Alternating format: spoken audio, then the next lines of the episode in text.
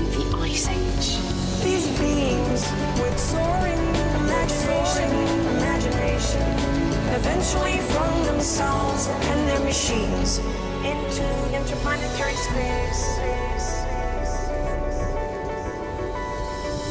We are not the only beings with personalities, minds, and feelings. Minds and chimpanzees have very clear personalities, minds, and feelings. Take a chimp brain, feed me, and let it go two or three more rounds of division. Division. Out comes symphonies and ideology. We are not the only beings. Everything that we are that distinguishes us from chimps emerges from that 1% difference in DNA.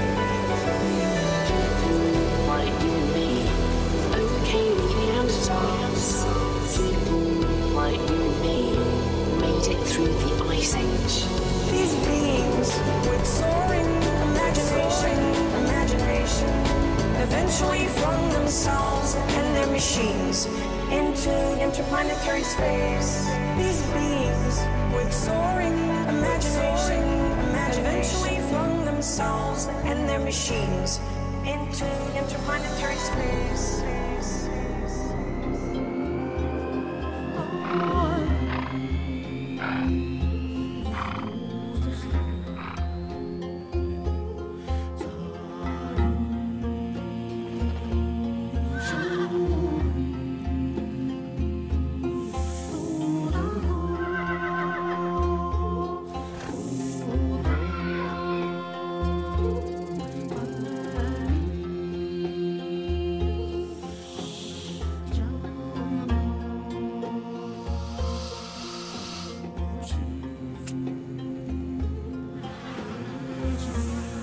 One neuron, you're alive. Two neurons, you're moving. And with movement, interesting things begin to happen.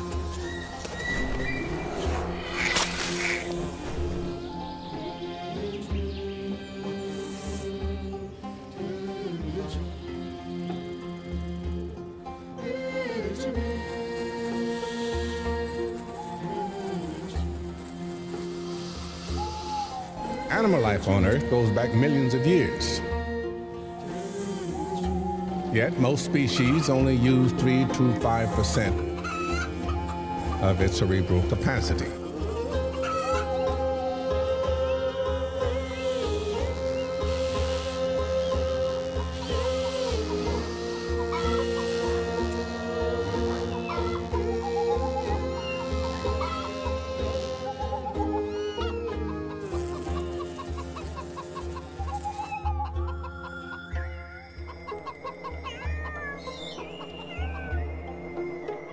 Isn't until we reached human beings at the top of the animal chain that we finally see a species use more of its cerebral capacity.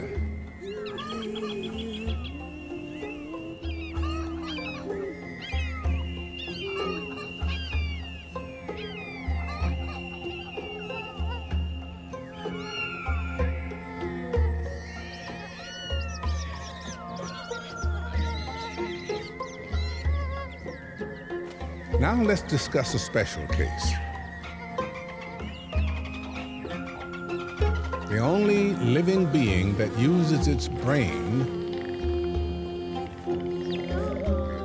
better than us the dolphin. It is estimated that this incredible animal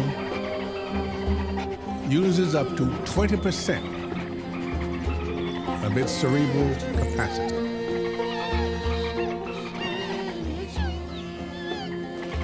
This allows it to have an echolocation system that is more efficient than any sonar invented by mankind. But the dolphin did not invent the sonar. It developed it naturally.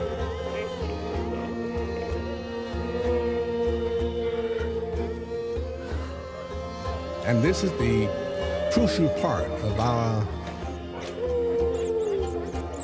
philosophical reflection we have today.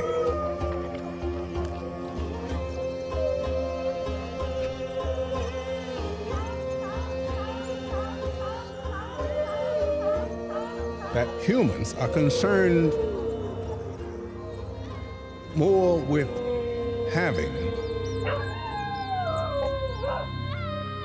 than being.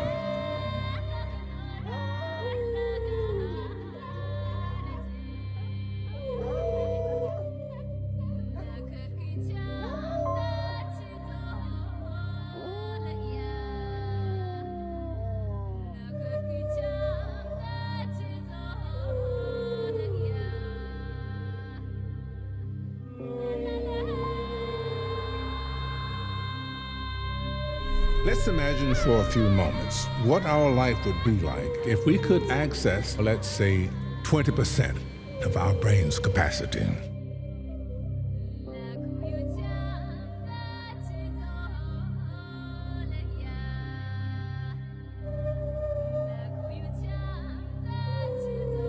This first stage would give us access to and control of our own body.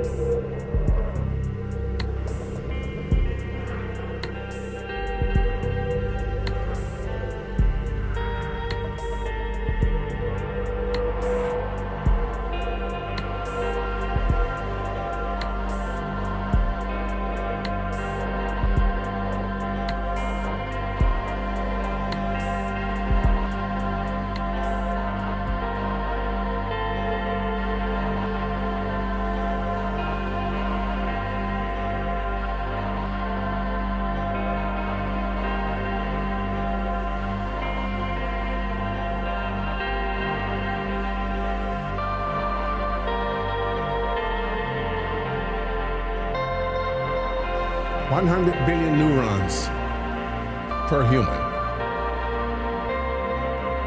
of which only 15% are activated. There are more connections in the human body than there are stars in the galaxy.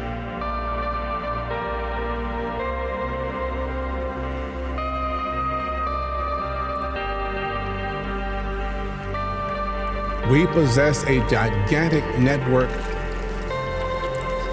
of information. Of information. can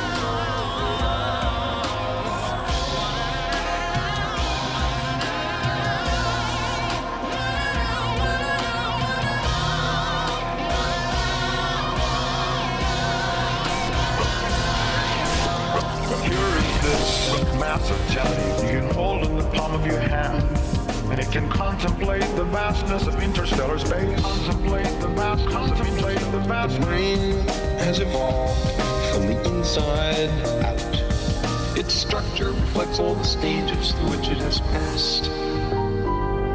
Information in the form of energy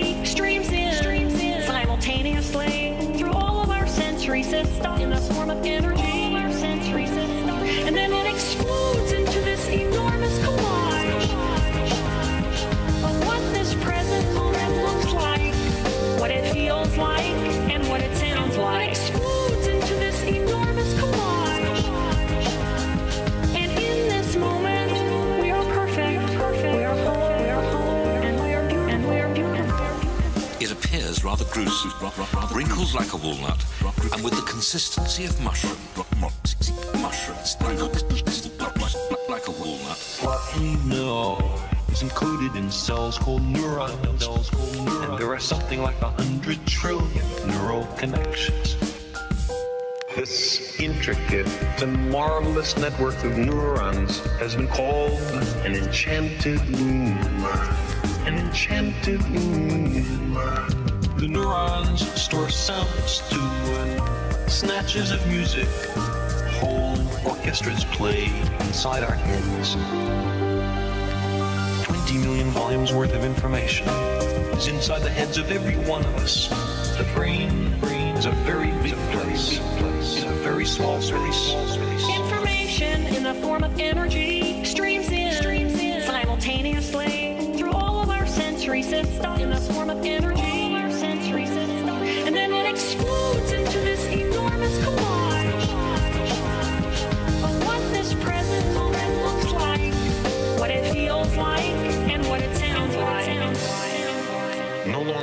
Mercy of the reptile brain, we can change ourselves. Think of the possibilities.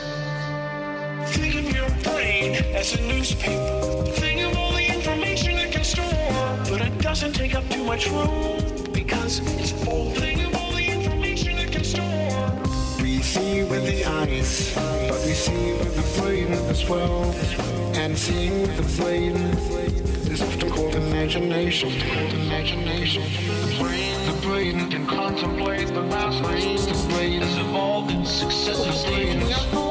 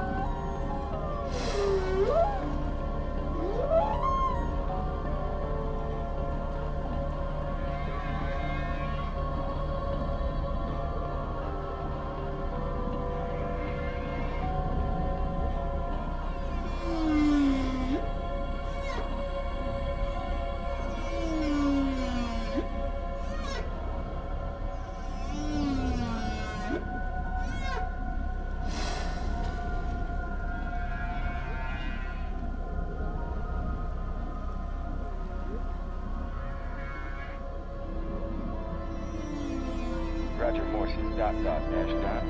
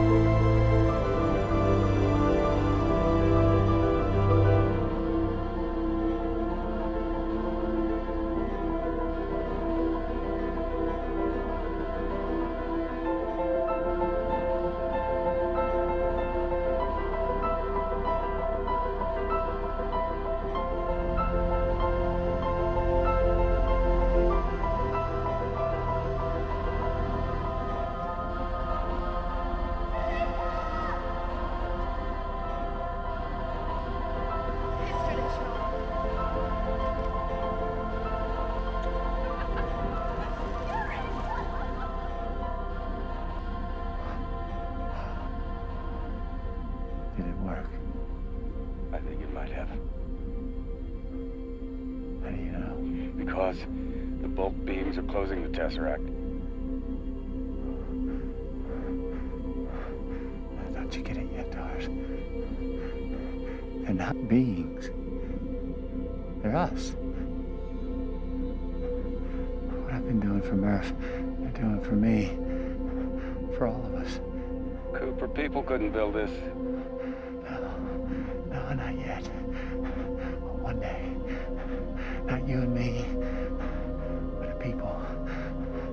Civilization that's evolved past the four dimensions we know.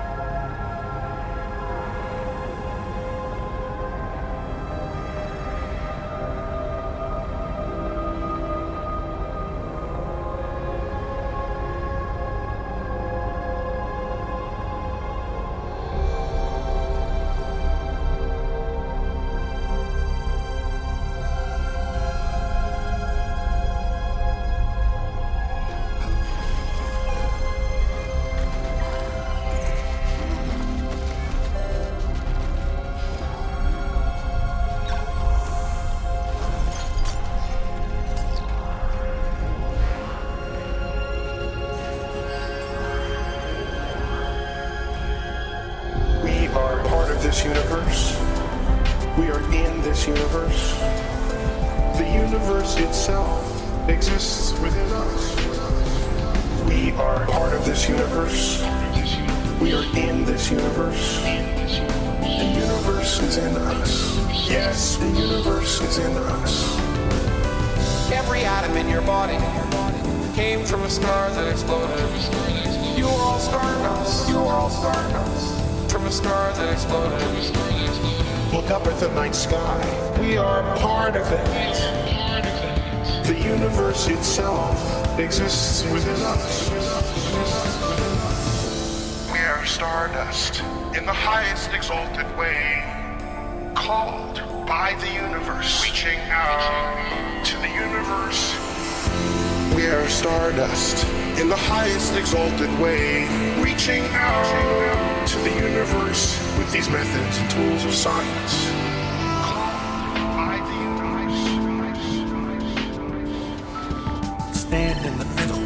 And enjoy everything both ways. The tininess of us, the enormity of the universe. The atoms that make up the human body are traceable to the crucible that cooked light elements into heavy elements. These stars went unstable in their later years and then exploded, exploded, scattering their enriched guts across the galaxy. At the night sky. We are part of it. The universe itself exists within us. We are stardust in the highest exalted way, called by the universe, reaching out to the universe. We are stardust in the highest exalted way, reaching out to the universe these methods and tools of science. We are stardust in the highest exalted way, in the highest reaching out. The universe itself exists within us.